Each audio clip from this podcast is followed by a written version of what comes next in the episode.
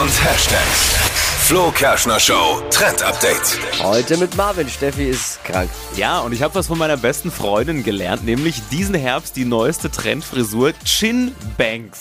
Total angesagt, schon mal gehört? Nee, aber jetzt machst du ja einmal eine Trendvertretung und kommst äh, mit einem Frisurentrend. Ich find's Das gut, klingt ja. wie ein neues Getränk an der Bar. Gin Bangs. Ja, Ch- Chin heißt ja Kinn und Banks Ach eben so. Pony, ja. Das zum den- Trinken. Nee, Und ist Bangs, für den weil es Kopf. Ah. knallt.